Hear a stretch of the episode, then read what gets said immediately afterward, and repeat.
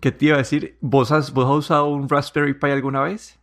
Eh, no, no. He estado muchas veces pensando en si me compro uno, pero no, no he, Sí, no he es que ya que es- estábamos en, en, en ritmo de videojuegos esta semana, decidí como proyecto de cuarentena comprarme un Raspberry Pi. Eso es como que el, el Raspberry Pi arrancan como que desde 30 hasta 100 algo de dólares, dependiendo del kit y la... Te compraste el Me 4. compré el 4 porque yo, yo sé que uno puede correr el, el, el, la lo que, el mini proyecto que voy a hacer, lo puedes correr con el 3, pero me compré el 4 porque pues eran como, al final eran como que 10 dólares de diferencia, entonces dije para tener un poquito más de future proof y he montado una consola retro eh, con el, el Raspberry Pi. Entonces, em, yo me compré el kit completo, que el kit que te viene con, con el, un estuche, un ventilador, te viene con heatsinks, eh, te viene con cable HDMI, te viene con una, un lector eh, de mini USB, por si acaso necesitas conectar como que el, el disco duro del Raspberry Pi, necesitas, necesitas conectarlo al computador. Entonces viene con un lector de, eh, de mini eh, micro USB, eh, micri- micro SD. Y nada, todo ese kit como por 80 dólares y uno puede montar ahí su retro gaming, hay emuladores. Acá pongo un asterisco, los emuladores, eh, los, los ROMs de videojuegos tienen derecho de autor, entonces no todos los ROMs de videojuegos son, eh, son gratis. Entonces hay, hay, hay- hay unos ROMs que no tienen derechos de autor y en teoría uno solamente debe comprarse o bajar los ROMs de juegos que uno ya posee. Entonces dejo ese asterisco legal ahí. Pero bueno, ya que estamos hablando de videojuegos, quería hablar de la próxima generación de consolas. Está el Xbox Series X y el PlayStation 5. Eh, entonces, estos, estos dos han estado dando como información de sus sistemas en los últimos meses y semanas. Y no sé, que quería hacer un, quería que hiciéramos un repaso, un análisis de estos dos. Apple, eh, es que Apple, Microsoft y Sony han tomado diferentes eh, medidas o, o métodos de anuncio. Microsoft hizo un evento y anunció como que todos los detalles en un evento. Y Sony ha, ha- dado información poco a poco. Entonces, no sé, voy, quería, voy a empezar por lo que sabemos ahorita de, de cada una. Como que Microsoft anunció el Series X. Básicamente anunció un procesador eh, mucho más avanzado, una eh, tarjeta de video mucho más avanzada, discos duros eh, más rápidos que la consola de la generación actual. El diseño de la consola en sí parece una, una mini torre y dicen que la han diseñado para, pues, para, para que funcione bien vertical o horizontalmente la consola y han tenido mucho en cuenta que muchas veces la gente pone estas consolas dentro de, de armarios como que en el mueble del televisor. Entonces la han optimi- optimizado para el flujo de aire y que no se recaliente y que pueda operar siempre a la máxima velocidad en, en espacios, en espacios pequeños. Entonces como que esto es lo que, lo que hemos visto. Ay, y han anunciado también que es, los, los juegos son retroactivos, que pues puede, puede, puede jugar desde creo que desde el Xbox 360 hasta todo lo, de- hasta todo lo del Xbox One. Eso no sé si, si hay algo más para agregar ahí del, del Series X. No, a mí me- lo que me llama la atención, como has mencionado, es que Microsoft sí que pues ha mandado un montón de detalles. Hemos visto incluso la consola físicamente como es, incluso algún, algún vídeo en YouTube de, de alguna demo eh, todavía un poco temprana, ¿no? De, de la potencia de la consola. Y, y me pareció muy interesante, sobre todo el- este cambio de diseño, ¿no? En, en una pequeña torre. Y, y nada, eso me, pues habrá que, ah, bueno, hay que esperar un poco todavía, pero, pero ya, ya muchos detalles, ya hay muchos detalles, eh, sobre todo del, de Microsoft. Sí, en cuanto a, a Sony y PlayStation, también han, han anunciado algunos specs, todavía no han mostrado la parte física, el, el diseño físico, pero también han mejorado obviamente el procesador, han mejorado la tarjeta de video, ah, han, han puesto mucho énfasis en la velocidad del disco duro y acá ellos creo que retroactivamente no están poniendo todos los juegos, no están, no están siendo tan incluyentes como eh, Xbox aquí, pero ah, de, de PlayStation tenemos un poco menos de detalle. Ah, bueno, y las dos ya, ya nos mostraron sus controles nuevos el del Xbox está muy basado en su control Elite, que todos los reviews muestran que es como un, un control muy bueno. Y PlayStation sí ha mantenido un diseño muy parecido al de su control actual, solo que han cambiado como que los colores un poquito. Entonces, no sé, como que ahí... Como que en cuanto a papel, creo que las dos, las dos consolas han, apuntado como que a una experiencia más que una experiencia que parece más de, de un comput de como que de videojuegos en computador, no sé, como que todo ese tipo de specs de computadores. Sí, ah, pues como dices, eh, pues las CPUs de 8, bueno, todas tienen, uno tiene, el, micro, la de Microsoft tiene 8, procesadores con dos cores y la de, la, la de Sony tiene también dos procesadores con 8 cores. En total todos tienen 16 cores, ¿no? Eh, unas especificaciones bastante parecidas. 16 gigas de, de, RAM también, que es de memoria RAM, que es lo que vienen llevando los, los ordenadores de, de estas generaciones. Eh, como has mencionado también, lo que se le da mucha importancia sobre todo es al, al, al disco duro, que en este caso, pues las dos tienen estos discos duros de, de, de estado sólido. Eh, para poder hacer transferencia de datos mucho más rápidas, ¿no? Que es lo que más interesa para este tipo de juegos donde hay, pues, eh, pues eh, escenarios y, bueno, y, datos que hay que cargar muy rápidamente, ¿no? Cuando se cambia de, de por ejemplo, de escenario, ¿no? O de plano. Y, los dos también incluyen un reproductor, una, una unidad óptica de 4K de UHD, de Blu-ray de, de 4K. Y como dices, pues son. Es casi como si estuviéramos hablando de, de un computador de, o de un ordenador de, eh, para jugar, básicamente. A un nivel, claro, unos procesadores y luego la parte de GPU, claro, de la parte de la gráfica, que ahí sí que ya, pues, eh, apuestan, ahí, ahí meten, meten también un montón de, de, potencial. Sí, ahí, entonces ahorita ya que sabemos como que los mini detalles de cada uno, quería enfocarme un poco más en las diferencias. Microsoft se ha enfocado mucho en la capacidad de procesamiento y de procesamiento de, la, tarjeta gráfica. y estas como que son como que 20% o digamos en teraflops y todo eso son como que 20% más rápido que los de Sony. Y Sony ha metido más énfasis en la velocidad de su disco duro, que es como que 20% más rápido que, que los de Microsoft. Entonces, como que cada uno ha, tomado un approach distinto. También unas partes más técnicas es que Microsoft está tratando de, como te dije, la parte de optimizar el, la parte de, el manejo de temperatura. Ellos están tratando de, de, diseñar el sistema de tal forma que no importa dónde esté la consola, siempre puedan mantener el mismo nivel de, procesamiento. Que no tengan que, digamos, uy, si está muy caliente el, lugar donde está la consola, entonces vamos a bajar la, capacidad de procesamiento. Entonces ellos han estado, se han enfocado más en esta parte. Sony, en, cuanto a la parte de procesamiento y todo eso, ellos, eh, ellos han, estado, no es tan potente en la parte de procesamiento, tiene como que son dos teraflops menos que, que, el Xbox y un poquito menos de, de, gigahertz en el, procesador, pero es variable. Es decir, que Sony sí puede empujar el procesador en ciertas partes diferente a otro. Entonces, no sé, no, que cada uno está tomando una, una, un, un camino diferente a la, a la, parte de potencia. Microsoft está tratando de dar una potencia estable en cualquier situación. Sony va a tratar de dar una, una de optimizar más como que de, darte la potencia cuando la necesites.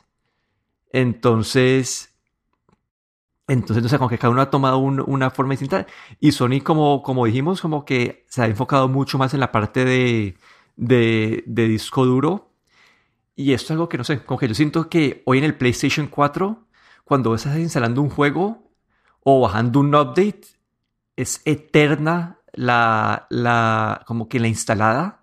Entonces entiendo esta parte del disco duro como una mejora experiencia porque hoy en día no es la mejor experiencia. Pero sí, cada uno ha, tomado una, un approach diferente a, sí, a la parte de rendimiento y no sé qué sea mejor. Todavía no, como que si me preguntas hoy por hoy, estas consolas salen a finales de este año. si me preguntas hoy por hoy por cuál me inclino, la verdad no tengo la menor idea. Sí, honestamente, eh, como dices, pues eh, cada uno tiene un, eh, una manera un poco diferente, ¿no? De, de, ver qué es lo más importante, uno los gráficos, el otro las velocidades de transferencia, pero viendo también así en general el procesador, RAM, yo creo que van a ser muy parecidas a, nivel de rendimiento, por no decir casi iguales. Y, y claro, después de todo, el, cuando tengas que decir qué consola quieres, pues va a ser un, más el, los juegos que hay en cada consola, ¿no? Qué tipo de juegos, o sea, un juego que es exclusivo para una de ellas. Y claro que es, es y luego también pues la consola que has tenido anteriormente, porque sobre todo Xbox sí que eh, mencionaron que, que garantizan la, la compatibilidad hasta, de, como has dicho antes, la, la 360, es decir, básicamente pues todos los juegos que hay, que hay en el mercado. Y en la parte de PlayStation 4 mm, o PlayStation 5 mencionaron que eh, compatibilidad con casi todos los juegos de la PS4, dijeron. Pero dijeron, no, no dijeron todos, sino que dijeron casi todos. Sí, y hasta, y hasta el PS4, ¿no? Creo que el Xbox iba a ir uno más atrás, creo que hasta el 360, ¿no? Sí, Sí, exacto. Que, que la, Xbox te da una compatibilidad todavía mm, de mucho más que, la PlayStation. Sí. Bueno, y algo que está es un poquito ya más. Un poquito más nerdo, más técnico. Pero un aspecto del que más me ha interesado de todos del PlayStation 5 es su énfasis o enfoque en el audio 3D. Entonces acá quería contar esta historia y es hoy en día, como cuando alguien diseña, cuando diseñan sonidos, los sonidos salen de un, de un solo punto. Es decir, que si se está lloviendo, los diseñadores marcan un solo punto como que en el espectro de sonido y, todo, el sonido, digamos, de, de, gotas de lluvia sale de ese mismo punto. Entonces ellos, tienen que como que grabar sus sonidos y decir, listo, si la lluvia está, no sé, como que a 5 metros, este es el sonido que va a sonar. Ahora con el nuevo, con lo que están tratando ellos de, diseñar, es un, sonido, un sonido que es más o menos aural o, o es sonido 3D. Es que cada gota de lluvia puede ser su propia fuente de sonido. Es decir, que ellos pueden como que mucho mejor delimitar o marcar como que en relación a tu cabeza, a dónde está cayendo cada gota. Ellos están llevando esto a un paso más adelante, como que, como que no, no sé si has escuchado voz de sonido aural antes o no.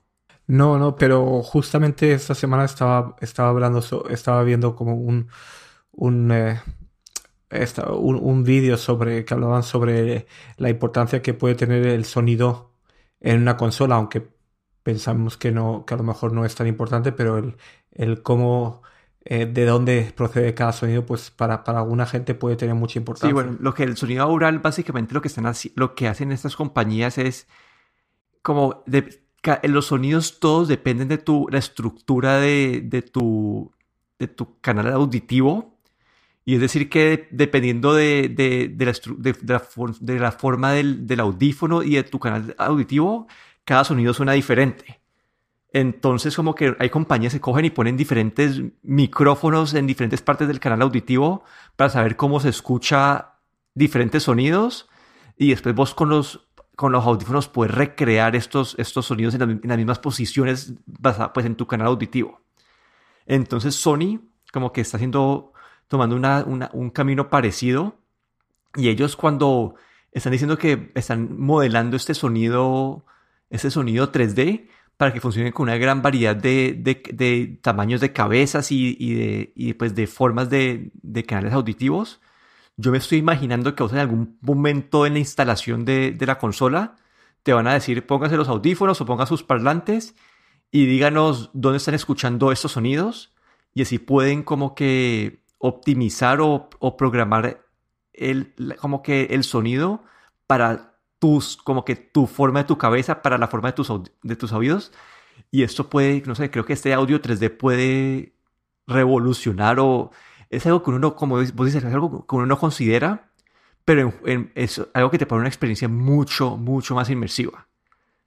Entonces, no sé, algo que me parece, me parece un detalle que no se ha resaltado casi en ninguno de los reviews que leí, pero me parece un detalle que puede ser un gran diferenciador entre las dos consolas. Sí, yo creo, como, como bien dices, el, sonido es algo bastante importante. Eh, eh, el, saber, el saber de dónde viene cada sonido, pues hace que, la experiencia sea completamente diferente, ¿no? Si te llega por la derecha, por la izquierda, por arriba, por abajo, o si está de, es un sonido de fondo, un sonido de enfrente. ¿no? Todo esto tiene mucho que da, da, una diferencia muy grande, ¿no? A lo que es la experiencia en un videojuego donde estás jugando probablemente con unos cascos eh, o con unos auriculares puestos, ¿no? Porque quieres eh, estar eh, inmerso lo máximo posible, ¿no? En el juego. Y, y, aquí, pues, yo creo que esto sí que marca un poco la diferencia, ¿no? En, en, Sony como una empresa de, digamos, de hardware, ¿no? Y donde estas, estas cosas a lo mejor se, se toman más en cuenta y Microsoft que ha sido siempre como, como una empresa más de software, ¿no? Entonces, yo creo que aquí como se ve un poco la diferencia, ¿no? En que Sony pues ha sabido ver a lo mejor algo, algo, mm, ver un poco más allá, ¿no? De algo que puede ser, que puede hacer una diferencia bastante grande en lo que son los videojuegos.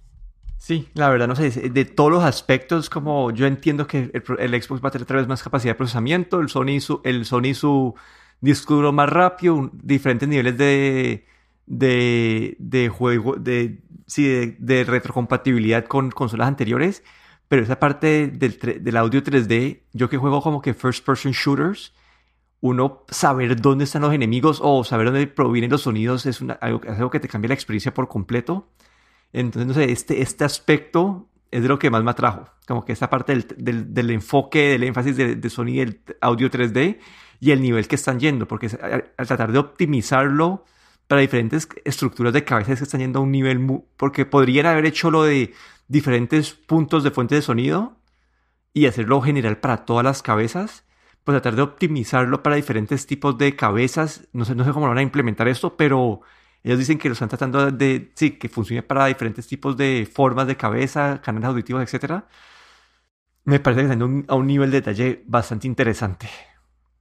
Pero yo creo que sí, al final creo que toca esperar más información para saber cuál de estas dos se ve más atractiva. Toca esperar los precios, que todavía no sabemos cuál es el precio de ninguna de esas consolas. Y yo, yo quería también mencionar pues algo como eh, algo también relacionado con, con este tipo de consolas físicas también son estos servicios que ya hablamos eh, anteriormente como Stadia eh, y creo que está luego el xCloud de Microsoft, pues como eh, que en los que apuestan en tener el, ese hardware, toda esa potencia remota, ¿vale? Y tú acceder a los juegos a través de, de la red, pero sin un, un, un, hardware físico local, digamos. Y yo creo que, que aquí, pues, hay dos tendencias, ¿no? La de, la de los, las consolas puramente tradicionales con el hardware lo más potente posible, ¿no? Para jugar en casa y este mm, servicios como Stadia, ¿no? El, jugar, el tener un hardware remoto en el que no tienes que preocupar por el hardware, eh, simplemente tener una buena conexión de internet. Y yo creo que va a ser cuestión de tiempo, pero probablemente uno de eh, uno de los dos paradigmas va a funcionar y va a seguir adelante y el otro probablemente vaya, vaya a ir eh, pasando por el tiempo. No sé si estos, eh, este Stadia o el xCloud, pues si llegarán a ser algo o, o probablemente cuando uno quiere jugar en casa, pues quiere tener toda la potencia en casa y no quiere tener ningún ningún fallo, ningún problema de transmisión ni, ni ninguna pérdida de, de frame rates cuando está jugando, ¿no?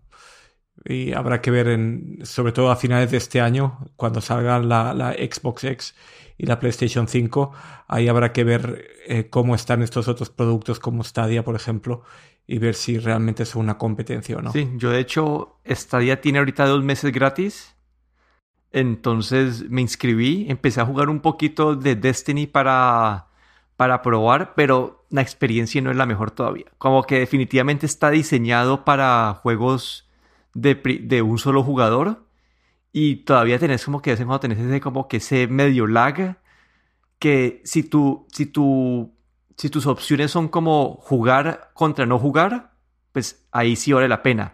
Pero si tus opciones son como que jugar en el computador en cualquier dispositivo o jugar en el Xbox o en el Play creo que todavía la experiencia de jugar en Xbox o Play es, mejor que que la de jugar en Stadia. Entonces eso lo, pongo con un asterisco ahí. Pero bueno, creo que hubo otro anuncio esta semana que queremos comentar. No sé si vos querés dar tus primeras impresiones de, de anuncio de Apple. Pues el anuncio fue el esperado iPhone SE que, que, estuvimos hablando ya la semana pasada justo. Y finalmente se anunció. El diseño, pues eh, como, como se sospechaba, no fue un, un, diseño nuevo, sino simplemente se reutilizó el diseño del, del iPhone 8. Pero se, las entrañas, digamos, pues se han, eh, se han cambiado, ¿no? Y, aquí es eh, donde viene la parte interesante, ¿no? Es eh, un precio bastante competitivo, empezando por 400 dólares en Estados Unidos, en Europa creo que son 450 euros. Y bueno, y luego pues una pantalla de, de 4.7 pulgadas, retina, no es OLED, es una pantalla eh, LCD. Y el procesador un, A13. Eh, es que este es el. Si bien recuerdo, es el mismo del iPhone 11 y 11 Pro. El mismo que el del 11. Sí, que el mismo. Es decir, bastante potente. Eh, la batería, tengo entendido que es una batería un, poco de mil y pico miliamperios, pero claro, para la pantalla que tiene, pues probablemente sea más que suficiente para, tener un día entero. Y la cámara que, viene con una sola cámara, que tengo entendido que el sensor dentro de la cámara es el mismo que tiene el iPhone 8. Eh, aunque tiene la, creo que la misma apertura que la del iPhone 11. Pero bueno, una sola cámara que permite el modo, el modo retrato, eh, pero solo para, para personas, como, como, ya parece, como ya sucedió con el con el, con el iPhone, eh, el iPhone 11. Y, bueno, y luego eh, vídeo en 4K. Eh, creo que eran 60 frames por segundo. Que ya sabemos que, que Apple, pues, en la parte de vídeo siempre han sido todavía, son de los mejores, los mejores celulares, los mejores teléfonos. Y un Touch ID con un botón delantero, pues como, como hemos tenido en el iPhone 8 y anterior no hay no tiene el Face ID, pero bueno, todavía siendo, sigue siendo una, una alternativa bastante buena. Sí, ahí yo te, te cuento mi, mi ha sido como que un, una montaña rusa de, de, emociones.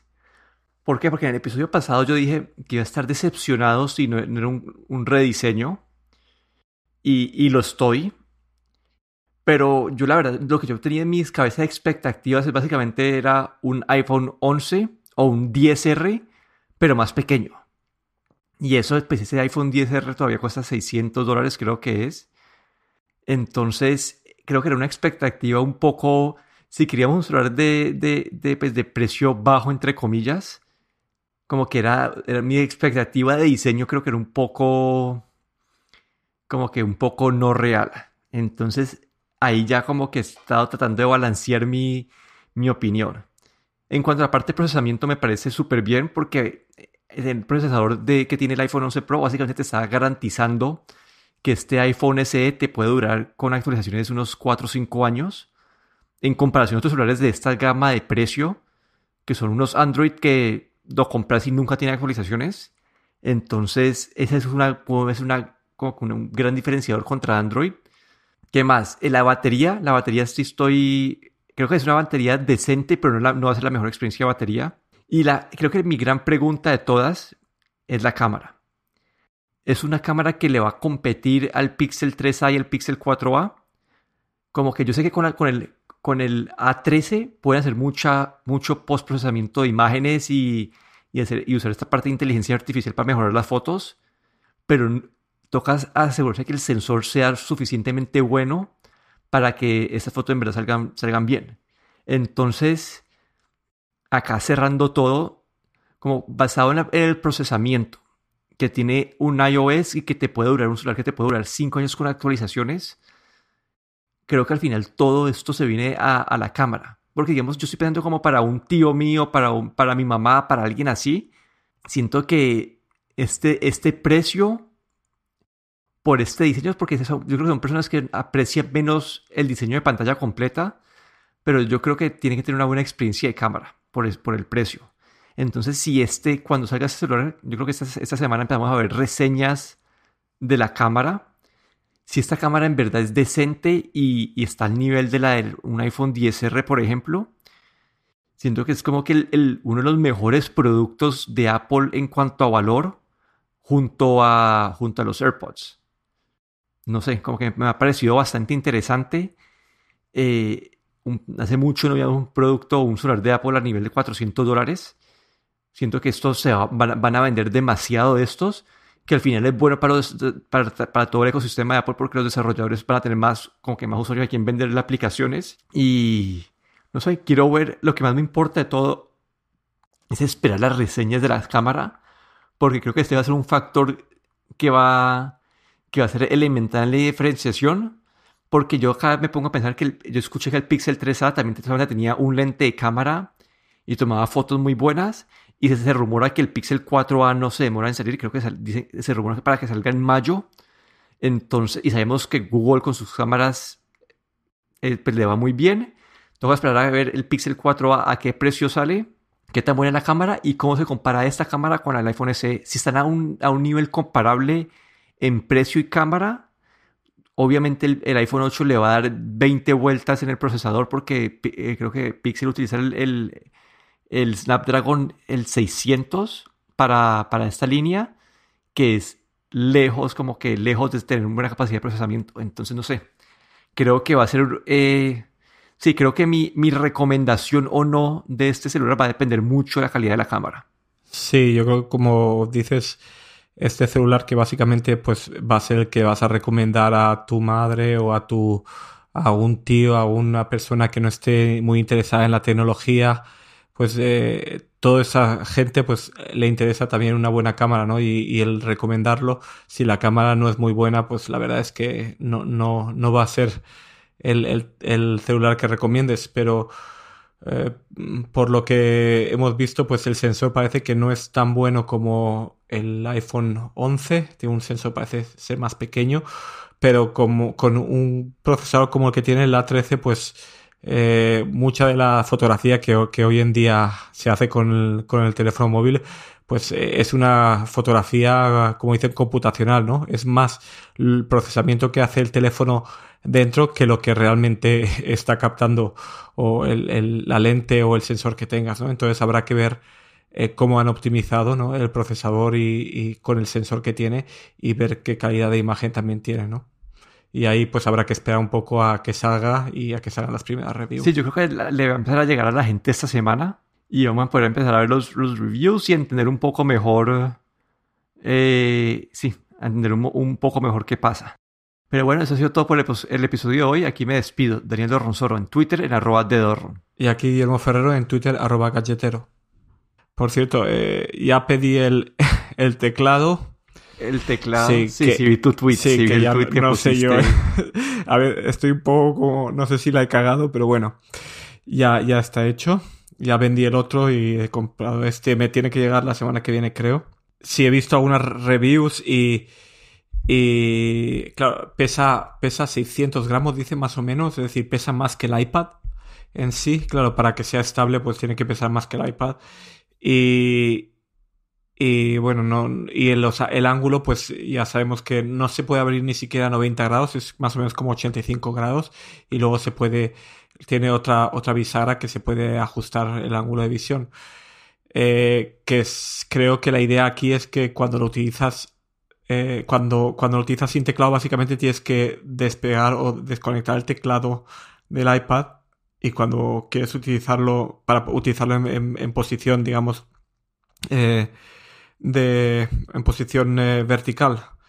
Porque, claro, puedes utilizarlo en versión en, vertical con el teclado a un lado, pero queda un poco raro. Pero no sé, a ver, a ver, porque hay 15 días de, de devolución cuando lo compras en el Apple Store, así es que a ver qué tal y, y, si me convence, pues me lo quedo. Sí, yo, yo, yo lo que estoy viendo es que la experiencia de usarlo en modo laptop creo que va a ser mucho mejor que, que con los teclados anteriores. Mi pregunta ahí es en el modo tablet o modo, no sé, modo medios y todo eso, ¿cómo va a quedar esa experiencia ahí? Sí, es lo que tengo que ver ahí cuando llegue. Y la otra cosa también que me pedí también un, monitor nuevo, un, bueno, un monitor nuevo no, no tengo en casa ningún display, ningún monitor, ninguna pantalla y, y estoy trabajando desde casa ahora todos los días y con un, con un laptop que tengo de una pantalla creo que son como 14 pulgadas, pero la vista ya empieza a, a molestarme bastante y, he decidido comprarme un, un monitor, eh, un LG, no sé si tú tienes monitor en casa, pero si tienes alguna experiencia, pero un LG. Sí, yo, yo me traje, en la oficina nos dejaron a los que necesitaban como que llevarnos los, los monitores de la oficina. A nosotros nos dejaron también, pero estaba pensando porque esto sería solo durante, durante estos meses eh, temporal, pero luego trabajo también desde casa como un, un, par de días a la semana y estaba pensando pues que a lo mejor también a la larga pues me viene bien, ¿no? Porque sobre todo porque la vista realmente este viernes me dolía un poco la cabeza y los ojos y es porque el, eh, la fuente que utilizo es bastante pequeña para que me queme bastante en la pantalla y me pongo la pantalla muy cerca y demasiado cerca y, pensé que bueno, mejor... Bueno, te he mandado ahí el link del, del laptop, del, de la pantalla. No, pero yo, también como que ahora este, mi experiencia ha sido muy parecida, como que hace poquito, esta semana tuve que trabajar, hacer el trabajo una cosa en Excel complicadísima y me puse a pensar si, qué hubiera hecho yo sin la pantalla y creo que ya me he decidido mentalmente que cuando anuncien el próximo iMac, me compro ese próximo iMac. Ah, no me digas. Estabas pensando en, en un iMac incluso. Sí, porque ya, porque ya yo, es, mi laptop todavía, pues mi laptop tiene casi siete años, pero, pero todavía me, me cumple las funciones de, de laptop tranquilamente, no, no necesito más. Entonces, no sé, como que, como que yo estaba pensando si me compraba un iMac o, o, o, el MacBook Pro de 14 pulgadas cuando salga. Pero creo que me estoy inclinando más por el iMac porque todavía puedo cumplir las funciones de, movilidad con el iPad Pro y o con, con el, el sí, con, ¿cómo se dice? Con, con este MacBook. Entonces, no sé. Y también me compré un teclado esta semana. Pero para, eh, yo me compré el Logitech para, para el, pues, para el 10.5. Ah, vale, vale, el teclado para el iPad. Sí, el teclado para el iPad. Entonces ahí ya me llegó, como que es más pesado que el anterior. Y el de Logitech era cuando, cuando hice el cambio del case que con el que viene, ahí nunca se me había olvidado lo, lo, lo, lo delgado y liviano que es el iPad Pro como que yo lo saqué y eso, era, eso no se sentía en la mano. Como que es que eh, yo creo que mi case hoy lo quiero, hoy lo quería pesar porque estaba, yo estaba pensando hacer un híbrido de mantener como que una parte del case viejo y solamente el teclado del nuevo para minimizar el peso. Pero hoy, lo quiero, hoy, hoy, después de esto lo voy a pesar para ver cuánto pesa porque creo que pesa el doble que el iPad, más o menos el, el, el case.